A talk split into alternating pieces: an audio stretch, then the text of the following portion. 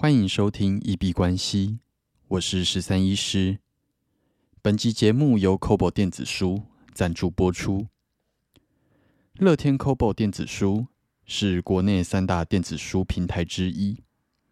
本集的干爹，乐天 Kobo Libra Two 电子书阅读器，是这个系列的第二代电子书阅读器。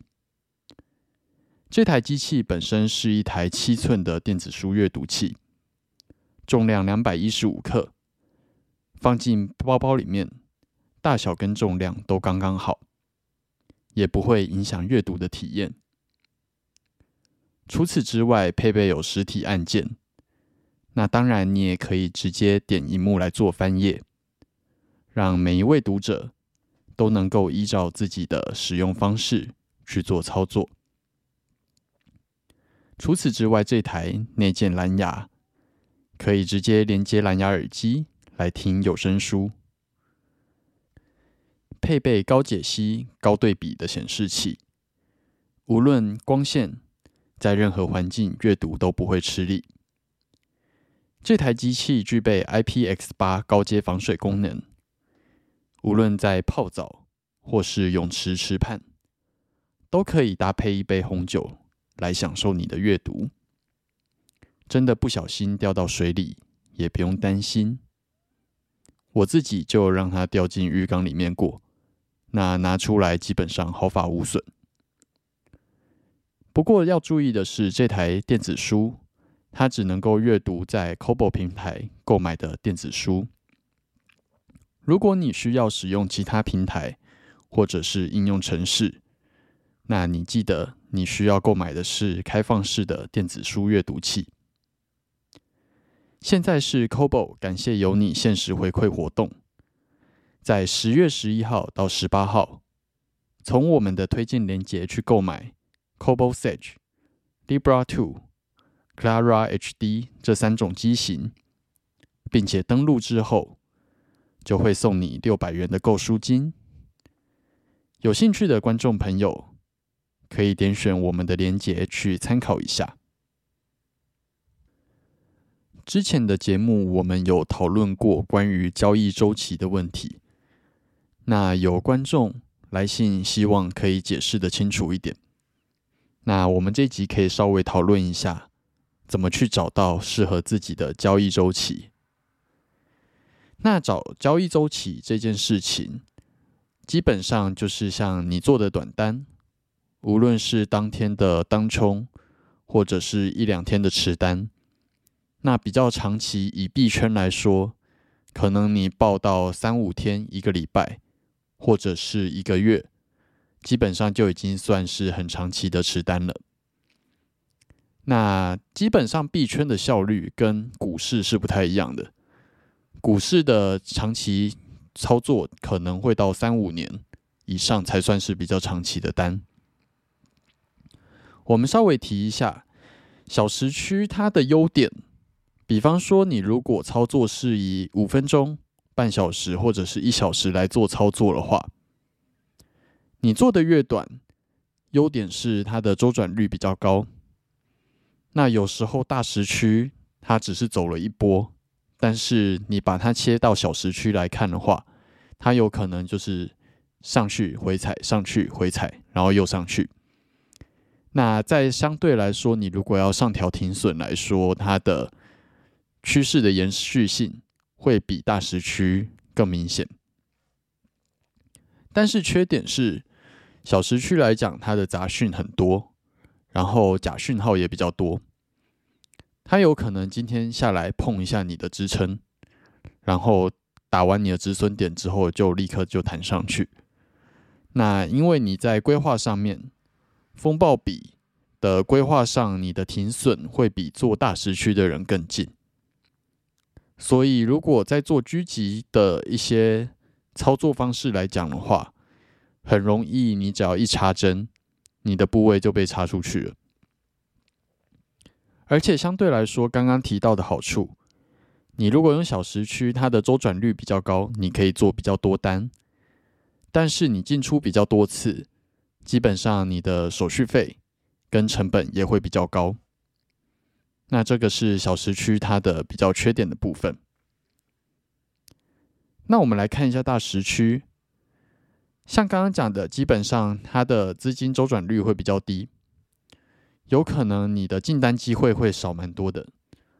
所以其实这个是非常考验交易者的耐心的一种做单方式。那你可能会需要比较长的时间，市场才会告诉你说你的这笔单进的是对的还是错的。但是相对来说，大时区虽然它的趋势比较不容易成型，但是它一旦成型了之后，也比较不容易改变。所以以以点位的差距来说，大时区会比较容易能够做到比较大的波段，去赚大钱。那要怎么去找到比较适合自己的交易周期？我觉得主要还是要问自己，观察自己什么样的交易形态比较不会去影响到自己的生活还有心态。那这点可能跟你的职业有关系，比方说以前在医院，就不太可能每个小时跑出来看盘，那样子一定会被骂。那如果在医院的话，我觉得比较适合的可能就是一天开一次，或者是一个礼拜开一次，直接做长期的交易。但是以现在在诊所来说，有可能每半个小时。就有一个休闲空档，那这样子的状况，我就会去稍微尝试做一些比较小的波段。那关于心态层面，长期交易来讲，刚刚有提到，他会比较需要的是耐心。所以你如果是一个没耐性，一直希望自己手上有持单的，那小时区相对来讲会比较找得到进单的机会，但是被扫出去的机会也会比较多。这点自己大家要注意。那因为小时区它的资金周转率比较高，所以如果你的策略上有缺陷，你需要，假如说你十次会把你的所有本金赔光，那以大时区来讲，你有可能十个月才会赔掉你的本金。但是你如果做的很短，然后又来不及检讨。有可能十个小时，你的本金就全部都没了，这点也是需要注意的。那我自己的交易周期在这里，我觉得有必要跟大家澄清一下。我自己主要趋势判断，我会以周 K 还有日 K 为主，但是在风暴比的规划上，主要以四个小时为主。那四个小时的风暴比形态下，我会去找比较适合进场的 K 棒形态。那这样的 K 棒形态，我就会去找一个小时或者是五分 K，呃，十五分 K。所以在我们节目里面提到的分析，还有就是均线趋势，基本上都是比较以日 K 或者是四小时 K 为一个基础去看。所以，如果我讲说均线往下发散，但是你发现你的均线现在正在走一个往上，有可能就是我们看的时趋势不太一样的。那最后，在交易世界里面有一句话蛮常听到，就是会做长单的交易者，那他短单基本上不会做的太差。但是你如果只会做短单，那你不一定抱得住长单。所以我们在交易策略上的设计，还有一个长期的训练自己的过程，还是要注意一下，自己不要越做越短。那如果关于交易周期有什么没有解释到，或者想要询问的部分，都欢迎在留言区或者是寄信到 email，我们会在节目里面再做出回复。那今天基本上币圈并没有经历什么大事。主要值得一提的是，本周又有美国 CPI 的消息要公布，有可能在价位上面又会有一个比较大的波动。在宣布这个消息的时候，其实有吓一跳，就是没想到一个月这么快又过了。那我们来看一下美股的状况，S M P 五百指数。在录音当下收在三千五百八十。今天涨跌幅是负零点九二 percent，最高点在三千六百四十，最低来到了三千五百六十八，均线向下。那目前已经跌破了我们前几集节目提到的三千六的一个支撑位置。然后现在下跌的趋势来讲，K 棒的形态下跌的空头力道非常的强大，所以目前可以判定下跌已经发动。那如果是愿意做空单的交易者，目前可以考虑开始布置空单，接续前几周的下跌。来看一下大哥比特币的状况。在录音当下，收在一万八千九百八。今天涨跌幅是负零点七八 percent，最高来到了一万九千两百六，那最低点跌到了一万八千八百五，均线向下，所以目前一样判断是一个下跌发动。昨天录完音之后，在早上六点跌了一根蛮大根的 K 棒。跌了大概三百点左右吧。那之后往下的趋势发动之后，一路往下走，回踩的幅度也并不大，形成一个还蛮漂亮的空头波段趋势。以二哥以太币的状况，今天录音当下收在一千两百七十七，涨跌幅负零点八五 percent，最高点来到一千两百九十七。最低点来到一千两百六十五，均线也是向下，那目前也是处在一个下跌的趋势。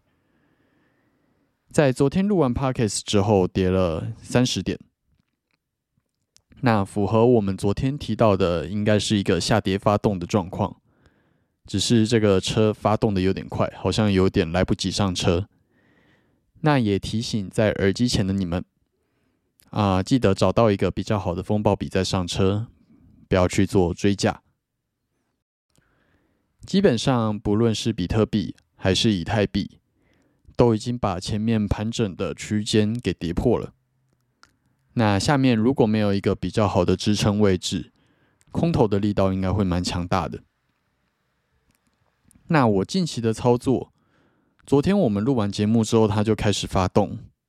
那目前并没有吃到我觉得比较好的风暴比的空单点位，所以目前我的策略依然是以空单为主，但是可能会等它回踩之后找一个比较好的风暴比再来考虑进场。那最后进入 Q&A 的部分，我们的 Apple Podcast 跟 First Story 的留言平台。还有语音信箱都已经正式启动。那如果有遇到任何问题想要交流讨论，或者是纯粹想要聊天拉塞，都欢迎在下方留言。我们在节目里面看到会去做回复。除此之外，我们设定了一个信箱：crypto doctor 十三一小老鼠 gmail.com。有需要业配合作，或者是任何的来信，都欢迎寄信到这个信箱。那以上相关的连结在节目的描述栏都找得到。最后提醒一下大家，北部的气温已经降到二十度左右。那如果呃最近要出门或者要睡公园，记得把衣服多带一点。那我们这集节目就先到这边。